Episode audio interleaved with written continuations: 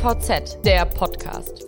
Hallo und herzlich willkommen hier aus der DVZ-Redaktion. Mein Name ist Carla Westerheide, ich bin Redakteurin bei der DVZ und ich sitze hier heute mit meinem Kollegen Robert Kümmerlin, ebenfalls Redakteur bei der DVZ und Mitglied der Chefredaktion. Und Robert, du wurdest äh, kürzlich in Zwangsurlaub nach Israel geschickt. Ja, das ist richtig. Aha. Wie kommt man zu Zwangsurlaub in Israel und auch noch während der Arbeitszeit? Na gut, Zwangsurlaub ist vielleicht nicht der ganz richtige Ausdruck. Ähm, wir sind mit einer Hamburger Wirtschaftsdelegation nach Tel Aviv gereist. Äh, der Hamburger Wirtschaftssenator Michael Westhagemann war dabei. Und das Ziel, das Anliegen der Reise war, die dortige Start-up-Szene zu erkunden, also die Gründerszene und zu schauen, wie sind die da so drauf, welche Bedingungen finden dort junge Unternehmer vor, wie ist die Mentalität dort, welcher Spirit, welcher Geist herrscht da so vor. Das wollten wir erkunden und dazu fuhr halt eine 70-köpfige Delegation aus Hamburg nach Tel Aviv. Ähm, da waren viele Vertreter etablierter Unternehmen dabei, aber halt auch Vertreter von Startups, um da vor Ort Kontakt, Kontakte zu knüpfen, sich auszutauschen und ja, einfach mal so ein Gespür dafür zu bekommen, wie das dort läuft und was so die Unterschiede sind zu uns hier in Deutschland. Ja, Israel ist ja auch ein ziemlich spannendes Feld. Also wenn ich die Zahlen richtig im Kopf habe und ich gebe zu, ich habe sie von dir, ähm, gibt es rund 7000 Startups in Israel. Das klingt erstmal nicht so viel, aber Israel ist deutlich kleiner als Deutschland. Also wenn man das auf die Bevölkerung runterrechnet, dann ist es doch eben deutlich mehr. Und äh, somit muss es da ja auch, äh, ja, muss es da ja irgendwie gute Finanzierung geben oder überhaupt irgendwie erstmal gute äh, ja, grundlegende Dinge, warum sich denn dort so viele Startups gründen können. Was ist das denn zum Beispiel? Ja, das ist richtig. Also es kommt im, wenn man das so runterrechnet, äh, auf ein neues Unternehmen kommen 1300 Einwohner. Wow. Ähm, das äh, ist ja eine hohe Dichte an Jungunternehmern dort.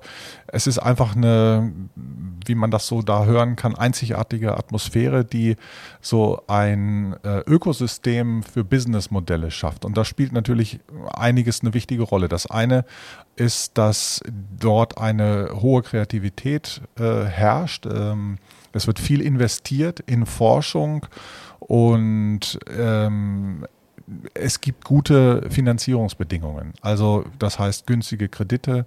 Es gibt ähm, strategische Investoren, die gezielt in israelische Jungunternehmen ihr Geld stecken. Und diese strategischen Investoren, die haben auch ein bisschen mehr Atem und ähm, sind etwas ausdauernder als vielleicht die klassischen Finanzinvestoren, die hierzulande ähm, häufig halt Startups finanzieren und schnelle Erfolge haben wollen, beziehungsweise Belege dafür, dass irgendetwas funktioniert, bevor sie ihr Geld da reingeben. Und dort ist das halt ähm, für Startups wesentlich ähm, günstiger. Wir haben das gesehen anhand von zwei Organisationen, die Startups fördern und halt unterstützen.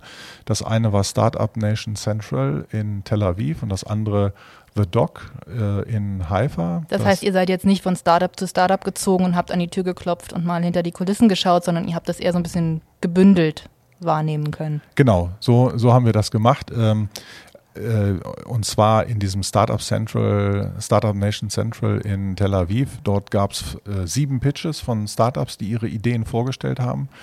Und natürlich auch noch ein Vortrag von äh, Seiten dieser Institution. Ähm, und ganz interessant fand ich zum Beispiel ähm, dort die Zahl, die präsentiert wurde, 8% des weltweiten Wagniskapitals fließen nach Israel. Und wie viel nach Deutschland? 0,5 Prozent. Also ein oh. Sechzehntel davon. Das ist relativ mager und das hat dann den Hamburger Wirtschaftssenator ähm, auch schon gleich äh, sehr erregt und er meinte, da muss sich was dran ändern und äh, ja, wir müssen uns stärker austauschen und der will halt auch, dass äh, hier bessere Rahmenbedingungen geschafft werden für Startups, für Jungunternehmer. Und ich glaube, und das war auch so die Meinung der Teilnehmer dieser Reise, da können sich deutsche Unternehmen und deutsche Start-up-Förderer und deutsche Investoren noch eine dicke Scheibe von abschneiden, ähm, wenn man da mal hinschaut, wie es da läuft und äh, wie es dann halt auch in vielen Fällen besser läuft. Und gab es da so konkrete Beispiele, wo der Wirtschaftssenator gesagt hat, genau so will ich das hier auch äh, umsetzen? Oder wo man generell erstmal gesagt hat, äh, vielleicht auch du als Journalist gesagt hast, ja, eigentlich ist das doch eine gute Idee, warum machen wir das hier in Deutschland oder in Hamburg nicht äh, ähnlich? Warum? Also ein Punkt, der bei dem Innovationszentrum in Haifa, The Doc, sehr eindrücklich war, ist einfach die Tatsache, dass solche Organisationen unabhängig von staatlicher Förderung sind. Dass dort also tatsächlich mit strategischen Investoren gearbeitet wird, mit Kapitalinvestoren und mit Finanzinvestoren. Und diese Kombination daraus, die sorgt dann dafür, dass letztendlich für die Start-ups auch die Bedingungen entspannter sind. Ähm, das äh, ist etwas, was hier in Deutschland nicht überall so gegeben ist. Und ich habe mich während der Reise natürlich auch mit den Teilnehmern der Reise unterhalten und habe auch mal eine Stimme eingefangen von einem Hamburger Jungunternehmer, Matthias Valentin heißt er, der hat zehn Jahre im Silicon Valley gelebt, war jetzt bei der Reise mit dabei, hat in Hamburg ein Sicherheitsunternehmen gegründet, also für Cybersecurity. Ähm, ich habe mit ihm in einem Bistro in Jerusalem gesprochen. Deswegen gibt es eine ganze Reihe an Hintergrundgeräuschen. Und da können wir ja mal reinhören, was der zur Startup-Szene in Israel sagt. Was mir sehr gut gefallen hat am Doc, ist diese Symbiose aus den Startups mit ihren Ideen, die optimal gefördert werden. Und zwar nicht nur durch Kapital, sondern auch zur Erfahrung und gleichzeitig mit Kontakten in die Wirtschaft. Das ist, das ist wirklich Gold wert, wenn man Leute hat, die Erfahrung haben mit Entrepreneurship, insbesondere im Startup-Kontext, und die dann auch anfangen, dort einen, einen Hub zu gründen. In Hamburg Soweit ich weiß, ähm, also Peer selbst hat ja den, den Logistics Hub mit initiiert. Der ist jetzt aber kein Serial Entrepreneur im, im Startup-Sektor und der hat es dann abgegeben an Johannes Berg. Äh, was so ein bisschen fehlt, ist die Leute, die Erfahrung im Startup-Bereich haben, ist die sozusagen den Hub nicht nur einmal finanzieren, anschieben, sondern auch betreuen irgendwo und, und auch den, den Progress monitoren. Das ist das, was ich so wahrgenommen habe, was im Doc der Fall ist. Da haben die Leute konstant jemanden, einen Ansprechpartner, die Gründer, die können hinsichtlich ihrer strategischen Fragen sich an jemanden wenden, der genau dies schon mehrmals durchgegangen ist. Also das ist ein Modell, was was, was wirklich die Startups auf die richtige Bahn lenkt. Und das hat man auch gesehen in den Präsentationen im Doc. Die waren sehr weit schon ihrer, in ihrer Ability to execute.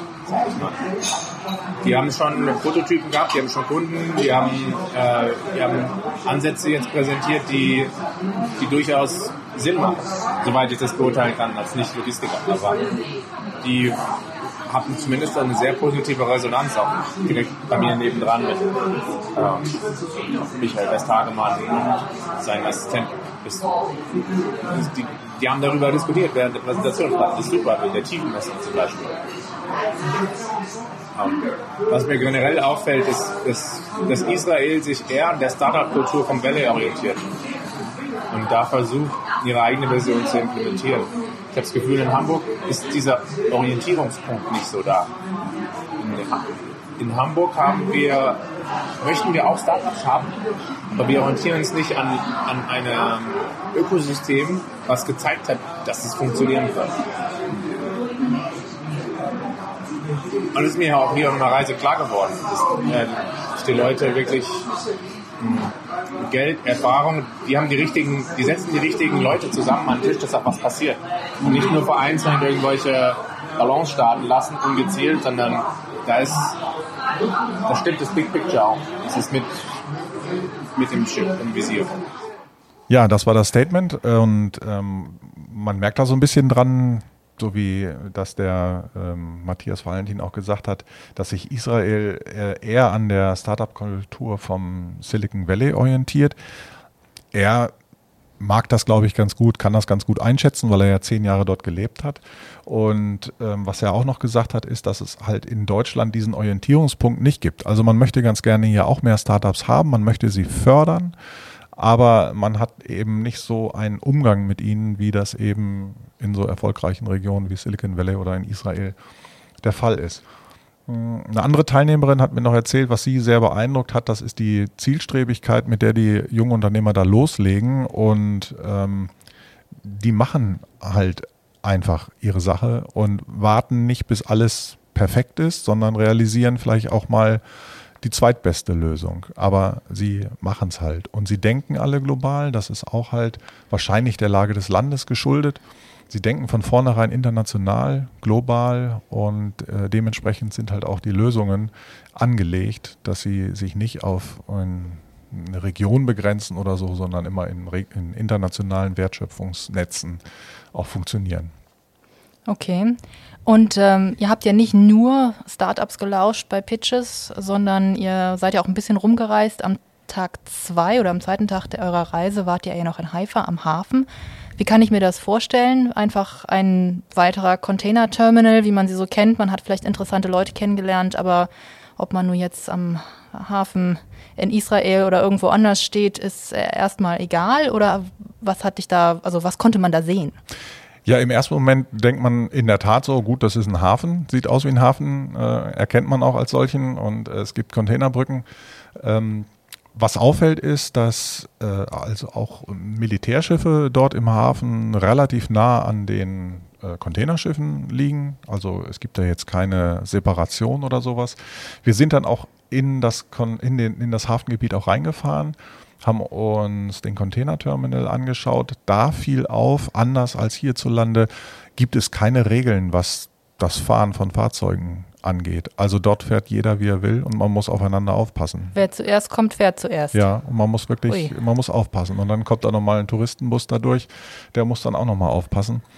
Also äh, das wäre hier nicht denkbar. Ähm, das Containerterminal in Haifa ähm, hat ein kleines Problem, weil ähm, Shanghai International Port äh, wenige Kilometer weiter derzeit ein vollautomatisiertes Containerterminal baut, das 2021 in Betrieb gehen soll.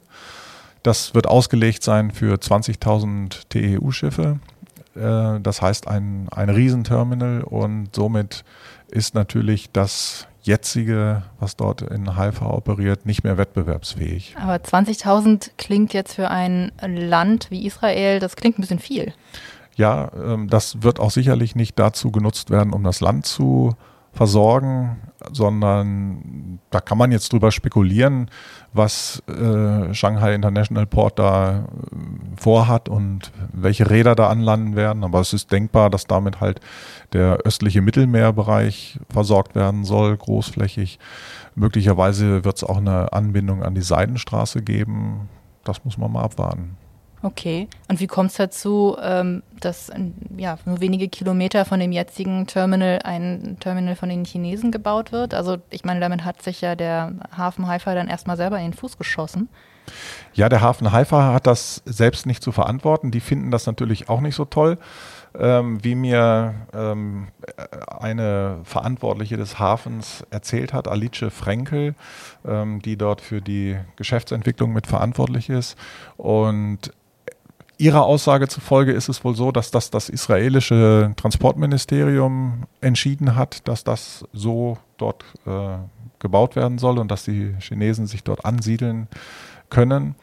Aber äh, natürlich findet, findet das der Hafen Haifa nicht gut. Ähm, und deswegen suchen sie auch einen Investor für ihr Containerterminal, beziehungsweise sie wollen es eigentlich komplett abgeben an jemanden, der das dann betreibt. Das, da können Sie sich vorstellen, DHL oder UPS oder Amazon, das waren so die Namen, die genannt wurden. Ähm, ob sich dafür allerdings tatsächlich jemand interessiert, hm, da bin ich mir nicht so sicher. Okay, ich sehe schon. Wie sieht es aus in Sachen Automatisierung? Also ich denke hier an unseren Hamburger Hafen, äh, wo ja dann doch das eine oder andere schon Fahrzeug schon autonom unterwegs ist. Ähm, ich kann mir vorstellen, wenn ein neuer äh, Container-Terminal jetzt erst gebaut wird, wird da auch viel automatisch unterwegs sein. Wie ist das in Haifa? Ist das ähnlich wie hier oder also außer von den, abgesehen von den Militärschiffen? Na, da ist noch viel manuell in der Tat. Also okay. das ist ähm, auch gerade eben der Grund, weswegen das Terminal nicht mehr wettbewerbsfähig sein wird. Na gut, dann drücken wir Ihnen mal die Daumen, dass Sie einen Investor finden. Ähm, gut, aber du warst ja nun auch, äh, klar, ihr seid äh, von, von Punkt A zu Punkt B gefahren, ähm, habt Startups gelauscht, seid am Hafen äh, rumkutschiert worden. Es hört sich jetzt so an, äh, als ob ihr da nicht zu Fuß unterwegs gewesen seid. Das hört sich dann vielleicht auch etwas zu gefährlich, wenn da keiner sich an Regeln halten muss. Ähm, aber was hast du denn sonst noch so von deiner Reise mitgenommen? Also gab es da irgendwas, wo du sagst, ja, das, äh, jetzt haben wir alle von den Unterschieden irgendwie erzählt, was äh, bei uns anders ist als in Israel und andersrum. Ähm, aber was, was hast du denn mitgenommen in deiner wie lange warst du da? Drei Tage seid ihr da gewesen? Ja, vier Tage war es insgesamt. Äh, ja, also es, natürlich habe ich sehr, sehr viele Eindrücke mitbekommen von den Startups, die da präsentiert haben und das war auch schon beeindruckend, was die dort alles entwickelt haben und ähm, teilweise waren diese Sachen auch durchaus sehr praxis- aber und anwendungsorientiert. Kurze, kurze Zwischenfrage, waren das alles Logistik-Startups oder alles, was ich irgendwie auch logistikrelevant, sage ich mal? Mhm, okay, ja. wow. Ja, ja, das war alles aus dem äh, Logistikbereich, in der Tat. Ähm, also zum Beispiel ein Startup hat vorgestellt, ähm, wie eine Lösung aussehen kann äh, im Hafen für Teleoperationen, also dass Lkw äh, nicht mehr mit Fahrern bewegt werden, sondern ferngesteuert aus einem Kontrollraum. Dafür haben die wirklich Hightech-Videotechnik äh, entwickelt, um die Fahrzeuge steuern zu können. Äh, ein anderes Startup will mit Sensoren die Wassertiefe in Häfen messen und daraus eine weltweite Landkarte erstellen, sodass man immer in Echtzeit sehen kann, wie tief sind gerade die Häfen. Ist ja für Schiffsanlandungen nicht ganz unwichtig. Und ähm, ja, so gab es eine Reihe ähm, Präsentationen und sie drehten sich alle in der Tat um logistische Anwendungen. Und da kann ich auch nur sagen, das, was die Teilnehmer mir da so zurückgespielt haben, waren das auch alles wirklich ähm, gut überlegte Sachen, ähm, teilweise auch schon sehr weit äh, in, in der Entwicklung. Ähm, und da haben diese Startups eben halt auch den Vorteil, dass sie dort in diesen Institutionen, die die Startups fördern, mit ähm, etablierten Unternehmen zusammengebracht werden und zwar in aller Welt. Also wenn du dir anschaust, wer da mit dem Doc zusammenarbeitet, dann äh, sind das schon sind das schon große Namen, ja. Also ähm, das sind äh, eben gucken äh, ThyssenKrupp, DSV, Maersk, Lloyds Register, okay. Hafen Rotterdam. Das freut natürlich immer wieder die Hamburger, wenn der Hafen Rotterdam überall seine Finger drin hat. Aber na gut, wer viel so macht, das. kriegt halt eben auch Credit dafür. Ja, genau. Okay. Und was hast du so, weiß ich nicht, noch so persönlich mitgenommen? Also also persönlich habe ich mitgenommen, äh, es ist auch, äh, es ist ein, wenn ich das so sagen kann, ein wunderbares Land, wirklich. Ich habe das, was, äh, was ich in den paar Tagen dort gesehen habe, äh, hat mich wirklich beeindruckt. Es ist ein, ein sehr schönes Land äh, mit sehr sympathischen Menschen, mit offenen Menschen. Gibst zu, du hast die ganze Zeit am Strand gelegen und die Sonne genossen. Also ich war in der Tat am Strand, das stimmt. Allerdings nicht während der Sonne, das war mir viel zu heiß. Also selbst Anfang September ist dort immer noch 35 Grad warm. Das Mittelmeer hatte eine Temperatur von 29 Grad, also eigentlich beste Bedingungen, ja, wenn man das mag. Ähm, aber tagsüber waren wir ja unterwegs, überwiegend in klimatisierten Räumen und ähm, ich war aber trotzdem auch einmal am Strand, auch in einer Strandbar, weil da auch noch ähm, viele Teilnehmer der Reise gesessen haben und wir haben uns unterhalten und das ist natürlich eine wunderschöne Sache, wenn du da so in dieser angenehmen Abendluft direkt am Meer sitzt und kannst nochmal das reflektieren, was du tagsüber gesehen hast. Also das ist schon einzigartig, dieser palmgesäumte weiße Sandstrand äh, in Tel Aviv äh, ist, ist großartig, in, in der Tat. Und ähm, ja, was habt ihr denn dann tagsüber noch gesehen? In welchen klimatisierten Räumen wart ihr denn noch so unterwegs? Ich denke mal, der Hafen war vielleicht jetzt nicht gerade klimatisiert. Nee, das stimmt. Der, also am ersten Tag, die erste Station, die war bei Israel Aerospace International. Äh, nein, das stimmt gar nicht. Israel Aerospace Industries, so heißt das Unternehmen richtig. Ähm, das ist das größte Verteidigungsunternehmen in Israel äh, mit einem Jahresumsatz von 3,7 Milliarden Euro. Wurde 1953 vom Verteidigungsministerium gegründet ist auch ein Hightech-Unternehmen, das gezielt mit Startups zusammenarbeitet und halt Sicherheitstechnik und Militärtechnik entwickelt und ähm, Abwehrsysteme für Cyberattacken und so. Und da sind wir am ersten Tag gewesen. Wir kamen da an äh, mit dem Bus, alle ausgestiegen in den Empfangsbereich und dann sagte gleich der Sicherheitschef in deutlichen Worten, wir mögen doch bitte alle sofort wieder in den Bus einsteigen. Es sei nicht vorgesehen gewesen, dass wir da aussteigen, sondern ähm, wir wurden dann direkt, also mussten wieder einsteigen und wurden dann direkt in das Gebäude gebracht, wo dann die Präsentationen auch stattgefunden haben. Ja, Hochsicherheitsbereich heißt dann auch, wir durften nicht fotografieren, wir durften keine Aufnahmegeräte mitlaufen lassen. Ein Traum für jeden Journalisten. Ja, ein, genau. Das hat auch gleich zu Anfang äh, meine, da habe ich gedacht, so jetzt äh, schwimmt hier so meine Vorstellung einer Reportage schon gleich weg. Aber das, was wir da gehört haben, das war, war schon ähm, super interessant. Ähm, vor allen Dingen der Vortrag über Cybersecurity hat mich sehr ähm, sehr überzeugt, weil die, also vorgestellt wurde ein wirklich mm, ein Gesamtkonzept für Cybersecurity. Und so wie die Israelis daran gehen, ist das schon recht ausgeklügelt. Also da, soweit ich das beurteilen kann und soweit ich das gehört habe, auch von anderen Teilnehmern, ähm, ist man da hier noch nicht so, so wirklich weit. Also um zum Beispiel ähm, solche, solche Konzepte umzusetzen wie ähm, Security Operations Center, also eine Zentrale, wo alle Überwachungssysteme zusammenlaufen. Ähm, das haben hier große Unternehmen, aber es ist längst nicht weit verbreitet. Und ähm, ja, da sind die natürlich ziemlich weit, was das angeht. Weil in Israel ist Verteidigung ein Riesenthema. Klar. Also das sieht man, wenn man auf die Landkarte guckt. Das Land ist quasi wirtschaftlich betrachtet eine Insel, umgeben von Feinden. Und ähm, Verteidigung ist ein großes Thema, sowohl gegen physische Bedrohungen als auch halt gegen Cyberattacken. Und das ist ja auch, ähm, ich sag mal, einer der Gründe, warum viele auch sagen oder warum es eben eigentlich auch so wahrgenommen wird. Ich möchte da jetzt niemandem Worte in den Mund legen, deswegen so ein bisschen äh, wischiwaschi, dass viele Startups oder viele Ideen eigentlich auch aus dem Militärbereich kommen, aber sie bleiben nicht da, richtig? Richtig, das ist ähm, äh, absolut so.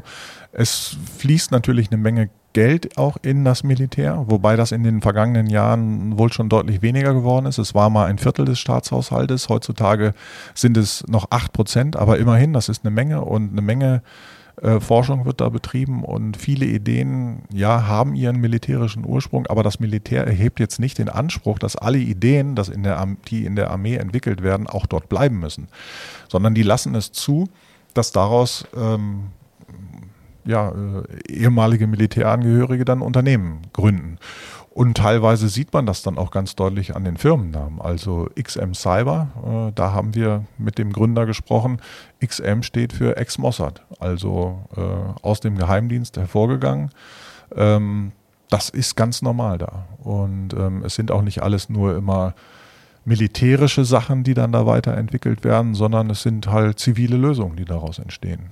Und ähm, klar, da spielt das Militär eine wichtige Rolle. Im Übrigen nicht nur, was diese Ideen angeht, sondern auch was die ganzen sozialen Netze angeht. Also ähm, dort beim Militär, wo ja Männer wie Frauen äh, ihren Dienst absolvieren müssen, werden die Kontakte geknüpft, die später im Wirtschaftsleben und in den Geschäftsbeziehungen dann auch eine wichtige Rolle spielen. Ne? Also es entsteht da ein weit verzweigtes Netz aus Referenzen und das geht auf die Militärzeit in großen Teilen zurück. Okay.